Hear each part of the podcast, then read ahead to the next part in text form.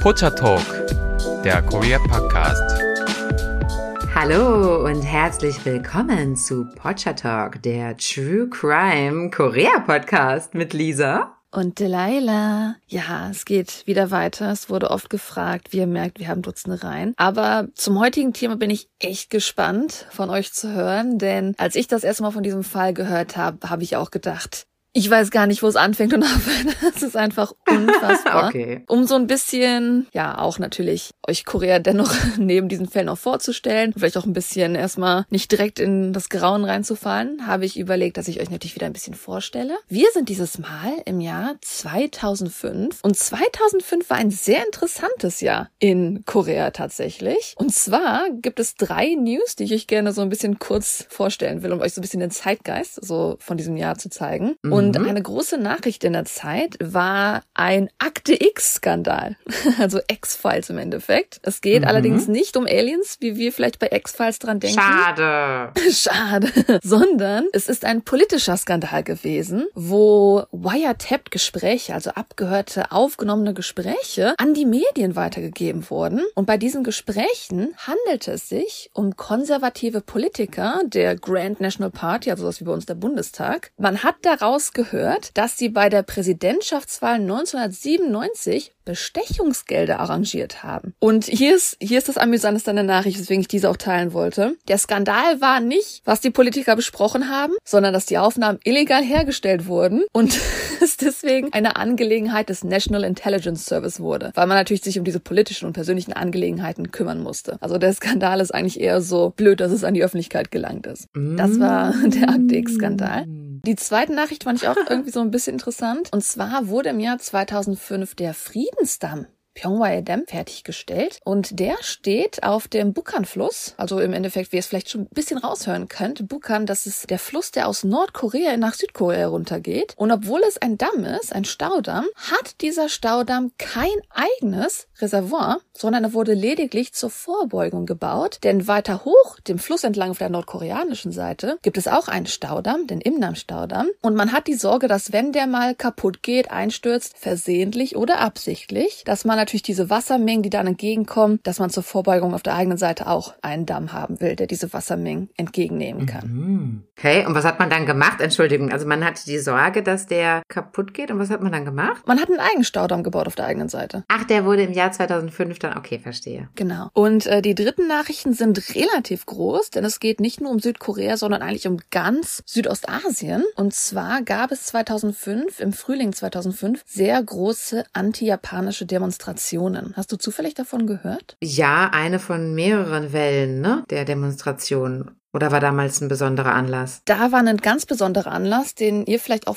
damals von gehört habt. Also es gab viele kleinere Reihen von Themen, haben das ausgelöst, aber die, der größte Auslöser war im Endeffekt, dass der japanische Staat die Umschreibung der Geschichtsbücher angenommen hat, anerkannt hat. Kritikern zufolge in diesen Lehrbüchern werden die japanischen Kriegsverbrechen verbergt. Das heißt, was halt im ersten chinesischen-japanischen Krieg passiert ist, die Annexion Koreas, was im zweiten chinesischen-japanischen Krieg passiert ist, was im zweiten Weltkrieg Krieg passiert ist. All das sind halt Verbrechen, die in dieser neuen Verschreibung der Geschichtsbücher, wie halt in Japan das in der Schule dann beigebracht wird, wo das halt alles gelöscht wurde im Endeffekt aus der Geschichte. Also in japanischen Schulbüchern. Genau, den japanischen Schulbüchern, den japanischen Geschichtsschulbüchern. Da gab es halt extrem große Reaktionen in ganz Ostasien, weil natürlich viele Länder betroffen sind. Also besonders in China mhm. waren die größten Ausschreitungen, natürlich Korea, sogar Nordkorea hat sich auch dazu gemeldet. In den Philippinen, in Taiwan gab es ähm, große Demonstrationen gegen diese Entscheidung. Und am gewaltvollsten wurden die Demonstrationen leider in China, wo wirklich auch Unternehmen mit Verbindungen zu Japan ähm, angegriffen wurden, Werbetafeln zerstört wurden, Waren zerstört wurden und angeblich auch mehrere mehrere japanische Staatsangehörige mit Wohnsitz in China gewaltvoll ähm, mm. verletzt wurden. Es gab jedoch keine bekannten Todesopfer. In Südkorea hat man größtenteils natürlich demonstriert auf der Straße, sich lautgehend dagegen geäußert, weil sie einfach glauben, dass natürlich der Geschichtsunterricht nicht nur eine akademische Angelegenheit ist, sondern auch eine politische Verantwortung mit sich trägt. Und mm. ja, sogar Nordkorea hat sich öffentlich in den Medien dagegen geäußert. Mm. Also so sah die Situation in Südkorea in 2005 aus. Und jetzt führen wir euch ein bisschen in den True Crime Fall, der in 2005 aufgedeckt wurde. Mhm. Ja, es handelt sich, wie schon erwähnt,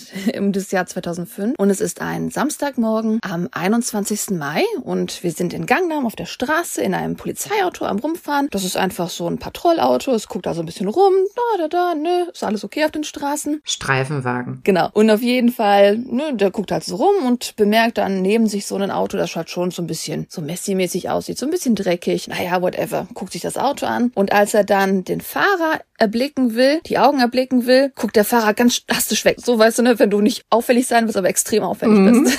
so in die Richtung. Und dann dachte der Polizist schon so, hm, das ist aber, das ist aber ein bisschen komisch.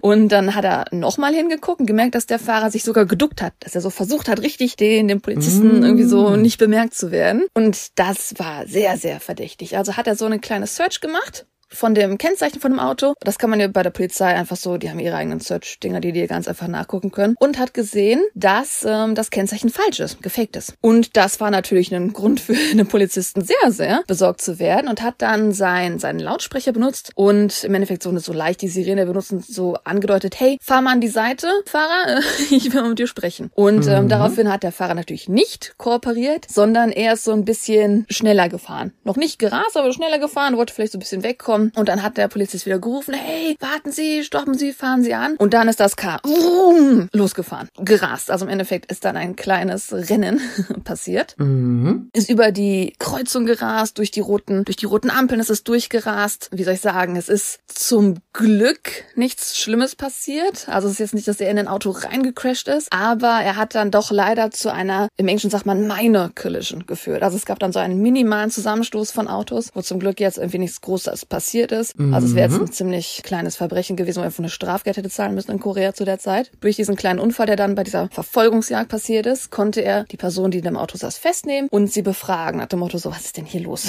Dieses Auto ist extrem komisch. Ja. Und natürlich, weil ja, das Auto, ne, das Kennzeichen ist falsch, also das Auto ist nicht gemeldet. Also war natürlich erstmal so, hm, komisch, das müssen wir uns mal angucken, was da in diesem Auto los ist. Auf jeden Fall haben sie dann das ganze Auto durchgesucht und haben geguckt, ob irgendwas komisches ist und sie haben eine komische Sache gefunden. Und wir sind ja im Jahr 2005, also sie haben zu der Zeit kein Mobilhandy gefunden, wie wir das heutzutage haben, sondern sie haben ein Klapphandy gefunden, was aber zu der Zeit auch schon ein bisschen veraltet war. Aha. Was sehr besonders an diesem Klapphandy war, ist, dass die Batterie rausgenommen wurde. Also man hatte so das Gefühl, dass es sich vielleicht um ein Burner-Phone handeln könnte. Und als sie dann die Batterie wieder eingefügt haben, das aufgeladen haben, haben sie gesehen, dass dieses Handy auch nur 13 gespeicherte Nummern hatte und dass die meisten dieser Nummern irgendwie auch nicht mehr so ganz funktionierten. Also war die Frage so, oh, okay, wahrscheinlich ist es sogar ein Burner-Phone. Die Leila, was ist ein Burner-Phone? Was ist ein Burner? Ach so, was ist ein Burner-Phone? Ein Burner-Phone ist... Du alte Kriminalexpertin.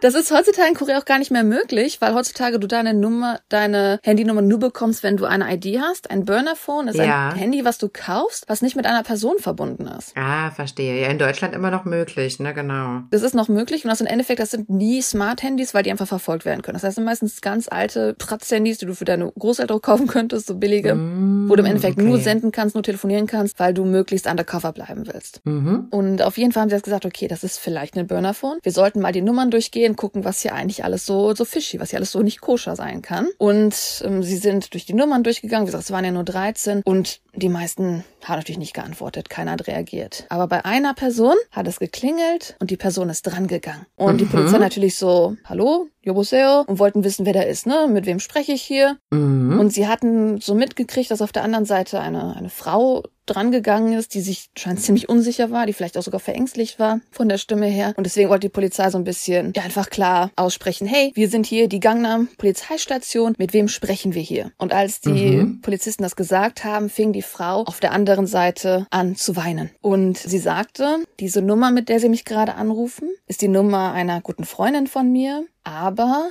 meine Freundin ist vor sieben Monaten gestorben. Sie wurde ermordet. Mm. Das heißt, ja, stell dir das mal vor, dass äh, du hast eine super gute Freundin, die stirbt und sieben Monate später kriegst du einen Anruf von der Nummer. Also man kann sich vielleicht vorstellen, warum Sehr diese Person auf der ja. anderen Seite ziemlich mitgenommen, war. mitgerissen war, absolut geschockt war, genau. Ja, vor sieben Monaten haben wir jetzt also erfahren, dass ihre Freundin, der das Handy gehört, gestorben ist. Wir waren ja jetzt im Endeffekt im Jahr 2005. Wenn wir zurück ins Jahr 2004. Wir sind nicht in Seoul selber, wir sind in Gangwon-do in Gosong. Da gibt es ein sag ich mal so abgelegenen Bezirk Michilyong. Das ist im Endeffekt auch ein Park. Da ist ein Spaziergänger durch den Wald gegangen und hat was Eigenartiges im Wald bemerkt. Er hat erstmal gesagt, oh, das sieht aus wie so ein Sack, der da liegt an der Straßenrand und ist dann näher hingegangen zu gucken. Und als er genau hingeguckt hat, hat er gesehen, dass da Hände und Füße gebunden waren, die aus diesem Sack herausblicken. Mhm. Leider war diese Person halt nicht mehr schon am Leben, sondern sie wurde dort, ein Körper wurde im Endeffekt dort versucht zu verstecken. Mhm. Und bei diesem Körper handelte sich um eine 21-jährige Hausfrau namens Lee, mit dem Nachnamen Lee also. Wie wir das ja leider schon ein bisschen kennen in Südkorea, wenn es um True Crime geht, hat das auch mit der Beschützung der Opfer zu tun, dass man natürlich die ganzen Namen nicht veröffentlicht. Also sie ist einfach vom Nachnamen her bekannt, I. Und sie war halt leider nur 21 Jahre alt. Hier kommt die Sache, weswegen der Fall noch mal ein bisschen trauriger wird, extremer wird. Mhm. Wie gesagt, sie ist ja sowieso schon traurig. 21-jährige Hausfrau, also eine sehr junge Person, die jetzt da tot aufgefunden wurde. Sie ist an diesem Tag, an dem sie verschwunden gegangen ist, spazieren gegangen mit ihrem 70 Tage alten Baby. Und sie wurde tot aufgefunden in den Bergen, ihr Baby allerdings nicht. Ihr Baby ist spurlos verschwunden. Ah, wie creepy, okay. Also, ja, die tote Mutter wurde gefunden und die Hoffnung war, irgendwo ist vielleicht das Baby noch am Leben, aber es gibt kein Zeichen davon und die Spur ist kalt geworden. Monate sind vergangen, bis an diesem Tag 2005 ihr Handy gefunden wurde und auch da zwar Spuren geöffnet wurden, aber man noch nicht genau weiß, wo sind wir jetzt eigentlich dran. Mm. Darf ich eine Frage stellen? was, was weiß man denn über den Vater des Babys? Der Vater des Babys ist im Endeffekt auch, das nehme ich jetzt vielleicht ein bisschen weg, Opfer der Situation. Das heißt, über ihn gibt es keine Informationen online, weil natürlich seine Identität auch geschützt wurde in den Nachrichten. Okay, aber sie war auf jeden Fall verheiratet, ja, so wie es mal meistens in Korea üblich ist. Gut, Ne? 70 Tage vor allem, das Baby ist ja nicht mal drei Monate alt gewesen. Genau, also waren sie auf jeden Fall verheiratet. Ja, also jetzt, wo sie natürlich wissen, dass dieses Handy, was sie in diesem komischen Auto gefunden haben, einer toten Person gehört, haben sie natürlich geguckt, okay, wir wollen diese Spuren verfolgen und wir wollen jetzt herausfinden, ob wir irgendwie, wie soll man sagen, herausfinden können, was mit diesem Baby passiert ist, was mit diesem Mord passiert ist. Denn wir haben jetzt Personen, die sehr verdächtig sind, die dieses Auto gefahren hat, auf jeden Mm, Fall. Ja, eindeutig. Und ja, die Person, die dieses Auto gefahren hat, haben sie natürlich verhört. Haben erstmal so dieses, dieses Bad, also sie haben noch nicht das Motto gehabt, Bad Cop, Good Cop, sondern sie erstmal so typisch koreanische Art damals, erstmal so hardcore gesagt, hey, erzähl ins Gefäß, was du getan hast. Warum hast du dieses Handy? Was hast du damit gemacht? War ziemlich hart mit dem und es kam einfach nichts raus. Also nur Bad Cop. Genau. Bad Cop und Bad Cop. Wir haben dann so ein bisschen versucht näher zu kommen. Ja, okay, du willst rauchen. Hier, wir können versuchen zu rauchen. Und wir haben ein bisschen versucht, aber es war immer noch ein bisschen zu sehr Bad Cop. Ist nicht viel bei rausgekommen. Also haben sie irgendwann gemerkt, okay, wir müssen hier so ein bisschen die Taktik ändern. Lass uns die Strategie ändern. Und haben dann angefangen, ein bisschen netter und netter zu werden. Haben ihm das Essen angeboten, so Reissuppe, Kaffee, dass er sich relaxen kann, bisschen locker werden kann. Kleine Fußmassage.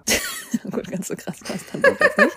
Und haben im Endeffekt dann aber trotzdem auch ganz klar vorgeworfen, hey, dieses Handy, ganz klar, musst du was damit zu tun haben. Du bist eine schlechte Person, du musst das getan haben, beweis, dass du es nicht getan hast. Er so, nein, nein, ich habe keine Person getötet. Mhm. Wohlüberlegte Formulierung oder Zufall?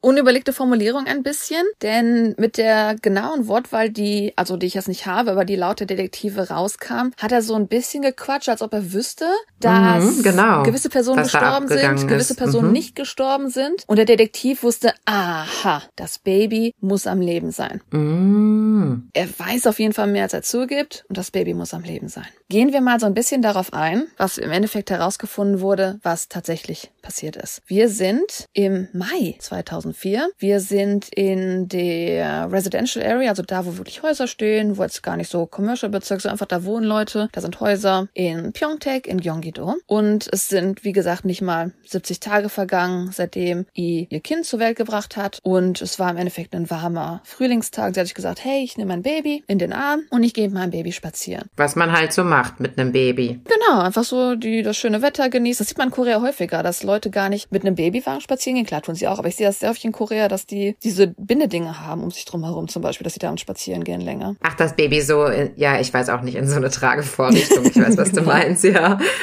Aber sie anscheinend hatte das Baby einfach im Arm, so wie ich das äh, verstanden habe. Denn was jetzt passiert, ist so ziemlich Filmszenario. Ein Auto fuhr langsam an ihr ran, stoppte, riss die Türen auf und riss sie rein. Also Kidnapping in einer Flashsekunde im Endeffekt.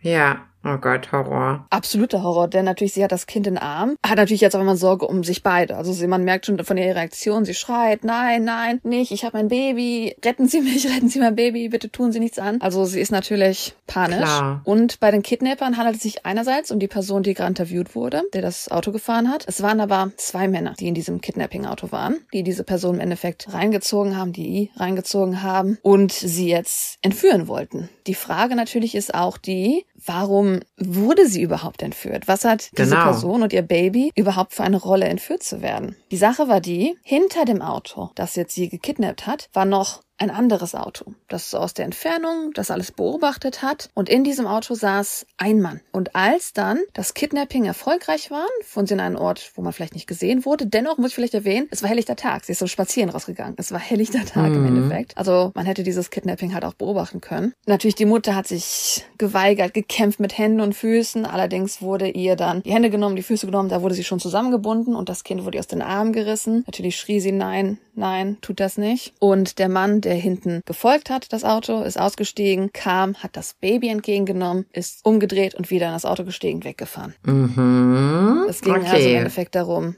das Baby zu entführen. Was hatten die miteinander zu tun? Gute Frage. Naja, zu dem Zeitpunkt war sie ja im Endeffekt noch am Leben, aber war sie natürlich 70 Tage alte Mutter, verzweifelt, wahnsinnig, ist natürlich, hat um ihr Leben gefleht, um das Leben ihres Kindes gefleht. Angeblich, laut der Befragung von dem Kerl, der das Auto gefahren hat, hat ihn das einfach überfordert und er hat versucht, sie stumm zu machen, hat ihren Hals gegriffen und so lange zugehalten, bis sie sich einfach nicht mehr bewegt hat. Das heißt, sie ist gestorben an Strangulation. Wir merken schon so ein bisschen, die Kidnapper hatten eigentlich gar nicht so ein Ziel, außer einen, vielleicht einen Befehl auszuführen von jemandem. Das heißt, die Frage ist, wer hat denn jetzt diese beiden Personen eigentlich engagiert? Wer hat diesen Plan gehabt, das alles zu machen? Mhm. Das alles in Bewegung gesetzt. Die Kidnapper natürlich haben sie dann in den Bergen versteckt, vergraben. Das Masterbrain hinter dieser ganzen Situation war der Mann, der hinten gefolgt ist, das Baby entgegengenommen hat. Und bei dieser Person geht es um den Präsidenten bzw. CEO, der Boss einer Privatdetektiv-Agency. Aha. Ist das jetzt Zufall oder? Ah, okay, spannend, ja. Also das wussten sie zum Zeitpunkt noch nicht. Das habe ich jetzt so ein bisschen vorgegeben, dass ihr so ein bisschen schon überlegen könnt, what? Mhm. Sekunde, was? Auf jeden Fall wisst ihr jetzt schon. So, die Person, die hinten dran war, war der Boss Mhm. einer Privatdetektivagentur. Und natürlich für die Polizei war es aber erstmal wichtig, das Baby ist am Leben. Wir wissen jetzt, wie der Mord passiert ist. Wir müssen das Baby finden. Und haben natürlich überall versucht herauszufinden, was für Clues sie haben, weil im Endeffekt natürlich der Vater lebt noch. Die Mutter wurde gefunden. Also DNA hat man ja auch, um zu testen, Mhm. dass das Baby, wenn man es findet, dass es auch das richtige Baby ist zum Beispiel Klar. haben dann geguckt, versucht, verzweifelt. Und dieser Hint, dass der Mann von dieser Privatdetektivagentur ist, haben sie ein bisschen genutzt, um zu gucken, welche Häuser in der Nähe von solchen Agenturen haben jetzt gerade ein kleines Baby, zufällig, das im selben Alter sein könnte. Und sind dann da durchgegangen Mhm. und haben dann ein Haus gefunden nach langer Forschung. Also ich habe jetzt die ganzen Details nicht, was die alles durchgegangen sind, aber nach langer Forschung haben sie gemerkt, Mhm. okay, das ist das Haus, wo wir uns ziemlich sicher sind, das könnte das Baby sein. Also haben sie mitten in der Nacht, sind sie typisch Polizei, Fashion würde sagen so, und mitten in der Nacht so, dong, dong, dong, dong, machen Sie die Tür auf. Die Polizei ist hier, also fast wie so ein SWAT-Team, würde ich das vorstellen. Ich finde, du kannst auch bei einem SWAT-Team anfangen. genau. Und haben dann natürlich geschrieben, hey, sind Sie da? Machen Sie die Tür auf. Und dann so total müde, schläfrig, Augen am Reiben, macht ein Mann die Tür auf und fragt, Hä? Was machen Sie hier? Warum sind Sie hier? Und die Polizei Mhm. sieht diesen Mann und sieht das Haus und ist total verwirrt. Denn sie haben erwartet, dass sie jetzt hier eine Situation antreffen von Leuten, die halt Kidnapper einstellen würden. Das heißt Mhm. vielleicht ein verwesenes Haus, so ein Gangsterhaus, irgendwie eins, was halt nicht wie eine Mhm. Familie aussieht. Aber ganz im Gegenteil, es ist pizzeblacke, tolles Haus, wunderbar, viel Geld, sieht nach einer heiligen, tollen Familie aus. Also Mhm. anscheinend irgendwie alles perfekt und auch das Baby, was sie im Haus vorfinden, sieht total gut gekümmert aus, super gepflegt aus. Und ja, die Polizei ist halt verwirrt. Im Top-Zustand. Mhm. Und dann fängt das Schreien an. Es ist mitten in der Nacht. Sie sind hier und wecken mich und mein Baby wecken sie. Und dann fängt mein Baby noch an zu Mhm. schreien. Das ist mein Baby. Wie können sie vermuten, dass es irgendwie nicht mein Baby wäre? Also der Mann, der die Tür geöffnet hat, ist Mhm. sein Zorn am Zurückhalten. Mhm. Ja, in diesem Haus ist natürlich ein Ehepaar, ein Mann und eine Frau und wie gesagt dieses Baby. Und dennoch, die Polizei muss sicher gehen und sie checken das Baby und sie finden heraus, dass es DNA-technisch übereinstimmt. Es ist das Baby, das entführt wurde. Ach. Ja, also die Polizisten okay. selber auch sind ziemlich verblüfft von der Situation und können irgendwie auch nicht gar nicht fassen, was jetzt eigentlich da so vor sich sehen und auch die Mutter von diesem neuen Ehepaar, was sie da vor sich sehen, schreit, wie können sie sagen, dass es nicht mein Baby ist, das habe ich unter Schmerzen selber zur Welt gebracht, das war in meinem Magen, in meinem Magen sag ich, im Koreanischen sagt man mein Pe, mein Magen. Sie hat gesagt, durch meinen Magen in meinem zur Welt Bauch. Äh, genau.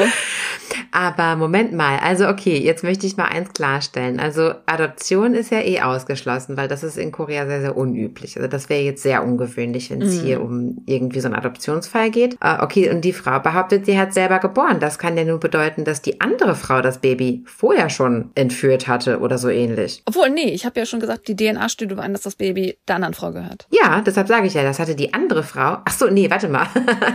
Ach so, dann, okay, dann, dann lügt sie. Dann kann sie es doch nicht selber geboren haben, wenn, ähm, ja, okay, verstehe. Genau, also die Polizei weiß, auch obwohl sie das sagt, das kann nicht der Fall sein, weil wir schon bewiesen haben, dass das Baby. Ach, oder sie glaubt, das wäre ihr Baby, aber das ist auch unwahrscheinlich. Eine Mutter erkennt doch, wenn man da ein anderes Baby auf einmal in die Wiege reinlegt. Na, okay, okay, ich bin gespannt, was dabei rauskommt.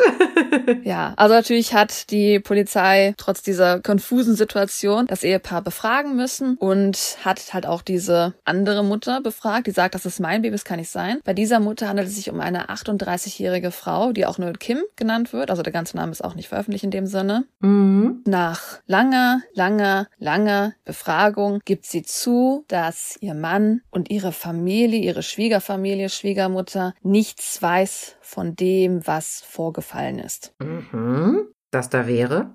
genau, das da wäre.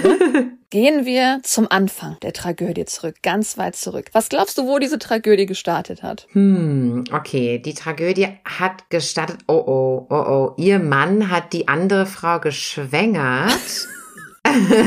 Pass auf, hat die andere Frau geschwängert, die hat das Kind geboren und dann, aber irgendwie war das dann doch zu kompliziert und er wollte es dann doch mit seiner eigentlichen Ehefrau, mit der er schon verheiratet war, aufziehen. Interessante Theorie.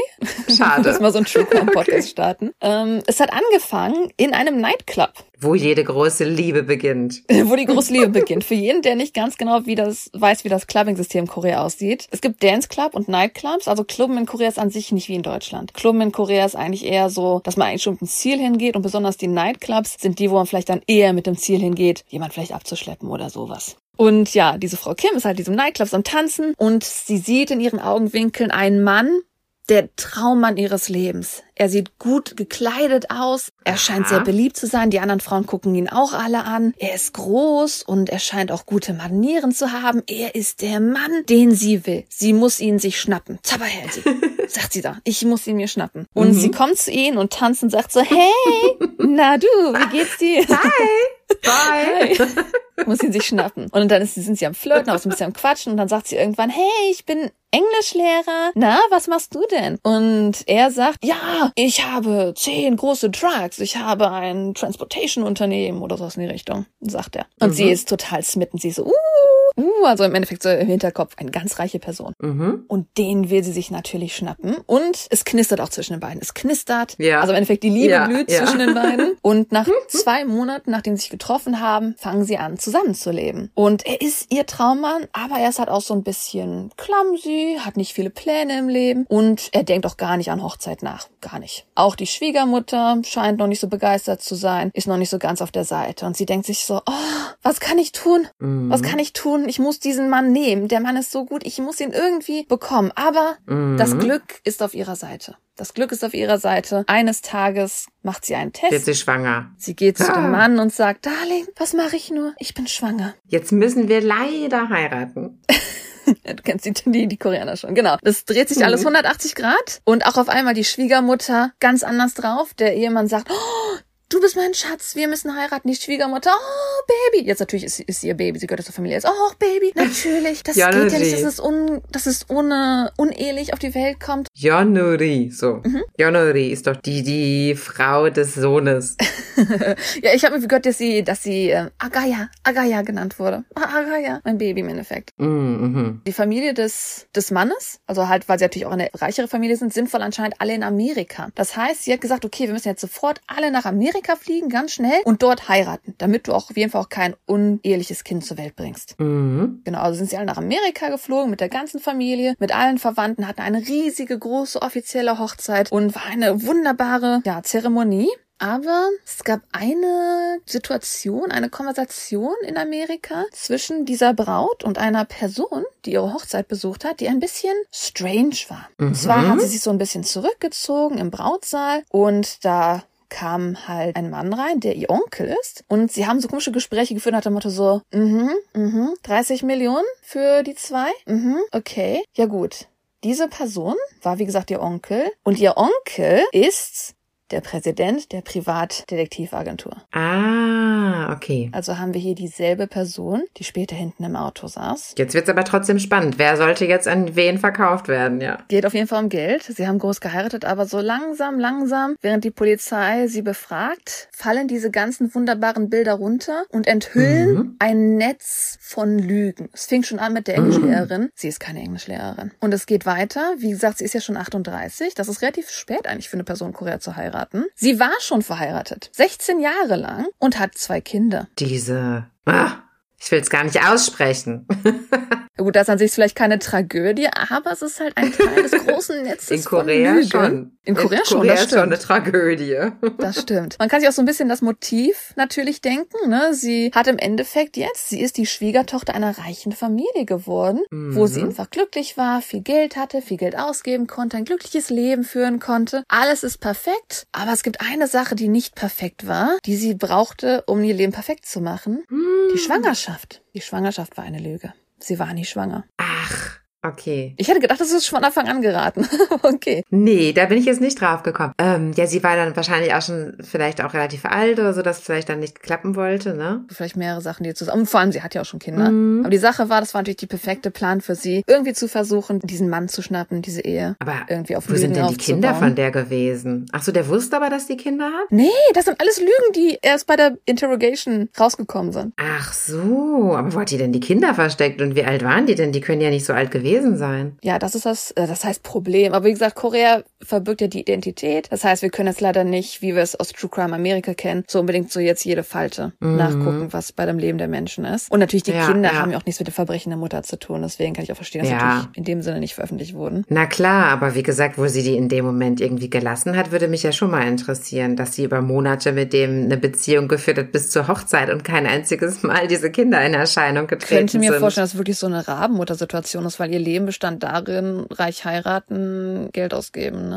Hm. Gehen wir zurück, als sie ihrem Mann gesagt hat, ihrem bis dahin noch Freund gesagt hat, hey, Schatz, ich bin schwanger, was machen wir? Von Mhm. dem Moment an musst du natürlich auch überlegen, ich muss irgendwo ein Baby herkriegen. Weil irgendwann Oh wird es ja Gott. soweit sein, dass ich dann Oh auch ein Baby Gott. zur Welt bringen muss. Und natürlich die erste logische Situation war wirklich zu überlegen, hey, es gibt Waisenhäuser und es gibt ja sogar Babyklappen, wo man eventuell so ganz junge Babys irgendwie rausfischen könnte. Aber das ist alles doch nicht ganz so einfach und ich bräuchte ein Baby, das super, super jung ist. Ne, also es muss ja wirklich ein Baby sein, was ich gerade zur Welt gebracht habe. Also wo bekomme ich so ein Baby auch noch möglichst schnell her? Weil vielleicht habe ich ja jetzt nur vielleicht so an Anführungszeichen sechs Monate, bis dieses Baby zur Welt kommen soll. Und so ging sie zu ihrem Onkel, der diese Privatdetektivagentur hat, und hat gesagt, irgendwie besorg mir ein neugeborenes Baby. Meinst du, Privatdetektivagentur ist auch eher sowas Unseriöses in Korea? Auch, ne? Also ich fand den Namen fragwürdig, weil wenn man, also die Agentur jetzt, von der wir sprechen, nennt sich Shimbulum Center. Und normalerweise ist eine Privatdetektivagentur, hat einen anderen Namen. Das heißt, dieses Wort kann man auch übersetzen zu Errand Agency, also so eine Auftragsagentur. Mhm. Also ich habe das Gefühl, dass vielleicht so ein Mann für alles sein könnte. Ah, ja, das, ist, das klingt unseriös, okay, ja. Aber an sich, wenn man das Wort sucht, von diesem Center, dann trifft man trotzdem auch offiziell bei NamuWiki zum Beispiel auf das offizielle Wort für eine Privatdetektivagentur. Aber dennoch, mhm. denke schon, dass was der, was der Mann macht, natürlich ein bisschen fishy ist. Mhm. Hier kommt das, was einfach am krassesten ist. Wie gesagt, die, der Mann von ihr, die Schwiegerfamilie weiß natürlich nichts davon. Die denken, sie ist schwanger, die haben jetzt ein tolles Leben mhm. zusammen. Natürlich muss sie ja für dieses Baby auch irgendwie Geld besorgen. Sie muss es ja auch irgendwie bezahlen, was sie da als beauftragt. Mhm. Und sagt ihm, ich kann dir 70 Millionen Korean Won anbieten. Das sind ungefähr 50.000 mhm. Euro dafür, dass du mir ein Baby besorgst. Der Onkel hört dieses Angebot und hatte in Vergangenheit viele blöde Entscheidungen bei seinem Geschäft gemacht, hatte versucht irgendwie so ein Reisgeschäft zu gründen oder sowas, hat als,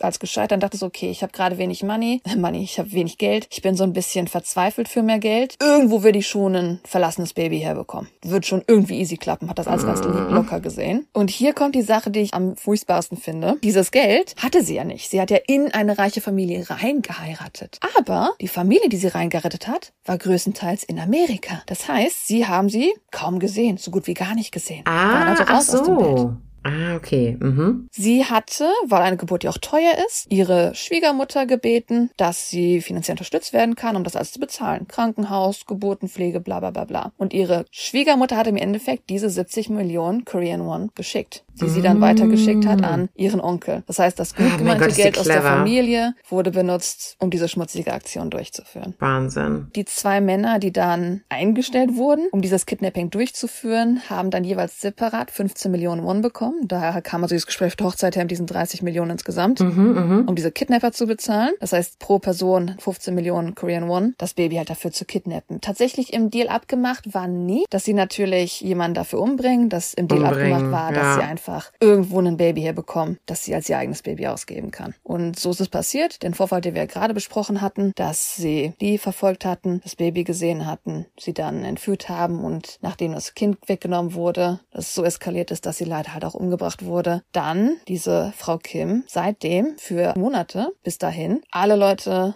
betrogen hat, belogen hat und dieses Kind als ihren eigenen Sohn dargestellt hat. Wahnsinn. Also ich muss, ich meine, wie das rausgekommen ist erstmal, ist natürlich totaler Wahnsinn, weil es einfach nur durch so einen doofen, durch so einen doofen Zufall im Prinzip irgendwie rausgekommen ist, ne? Mhm. Also wirklich, das ist das, dieser Moment, dass er einfach da beim Autofahren jemand sieht, denkt so, der ist aber ganz schön auffällig. Dass das, genau, dieser Moment genau. einfach alles dieses Riesending, wie schlimm es gewesen wäre, wenn das nie rausgekommen wäre auch, ne? Das ist unfassbar. Ja, absolut.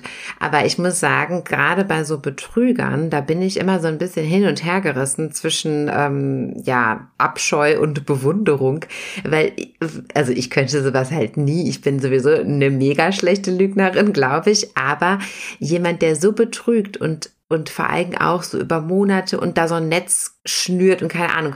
Die Leute, die sind ja hochintelligent. Das muss man ja, darf man ja echt nicht unterschätzen. Ne? Die haben ja in der Regel, haben die ja richtig was auf dem Kasten, ja, weil die müssen sich dann diese ganzen Sachen ja auch merken und dann immer das Richtige sagen an der richtigen Stelle und so. Weißt du, was ich meine? Also das ist ja mhm. hochkompliziert, ne? Es gibt wirklich auch Videos davon, wie sie befragt wird, aber natürlich so, wie wir es wahrscheinlich schon vermuten Ach. können, sie hat dann die Jacke so komplett zugezogen. Also sie hat so eine Art, diese Jacken, wo man auch vorne den Kopf zuziehen kann, hat sie dann alles zugezogen dass man sie halt nicht sieht bei diesem Interview, wenn sie mhm. befragt wird, ist natürlich so ein bisschen Krokodiltränen bei ihren Aussagen am, am Geben. Also die Polizei hat auch so ein bisschen menschlich versucht, dass dann die Leute, die diese, dieses Interview sehen, merken, wie furchtbar sie eigentlich ist, haben dann gesagt, so war dir eigentlich bewusst, was du getan hast, wie fühlst du dich jetzt? Und sie sagt, ich wollte das nicht tun, es tut mir so leid für die Angehörigen, das tut mir so leid. Und dann haben sie gefragt, wusstest du, was mit der Mutter passiert ist? Nein, ich wusste das nicht. Ich hatte gar keine Ahnung, was passiert ist. Und dann fand ich es sehr interessant. Die Polizei hat sie gefragt, hast du das Kind gut großgezogen? Also hast du dich gut um das Kind gekümmert? Und sie, ja, ich habe es mit meinem ganzen Herzen großgezogen. Ich habe es schön großgezogen. Also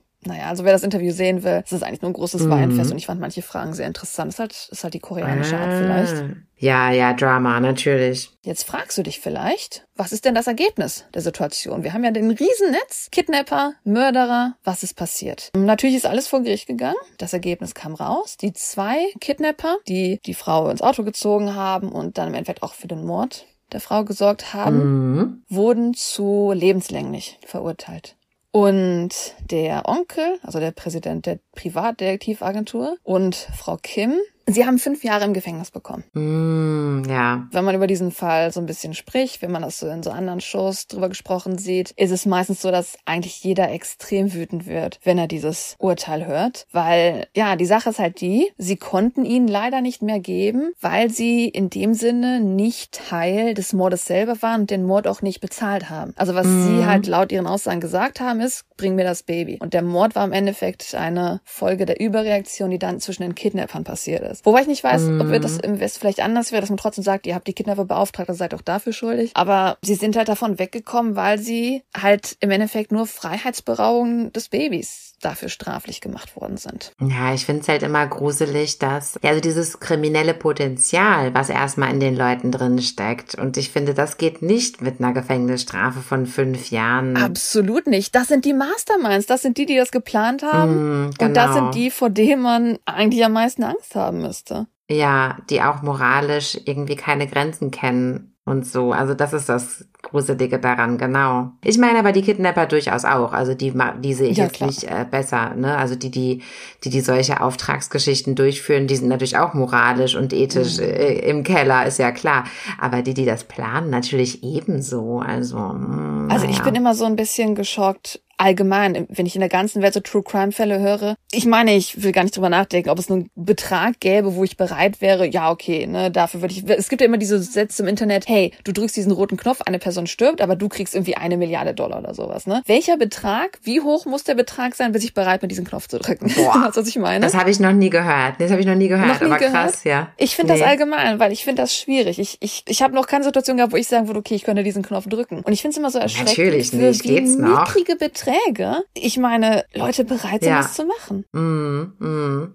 Genau, das kommt, das kommt noch hinzu. Das kommt noch hinzu, ja. Für wie, kleine Beträge, ja, die bereit sind, anderen zu schaden, aber auch ihr eigenes Leben im Prinzip auch zu riskieren, ne? Weil ich meine, du musst natürlich immer riskieren, dass du dann irgendwie ähm, auch bestraft wirst dafür. Ja, vor allem, wenn du dich so auffällig benimmst.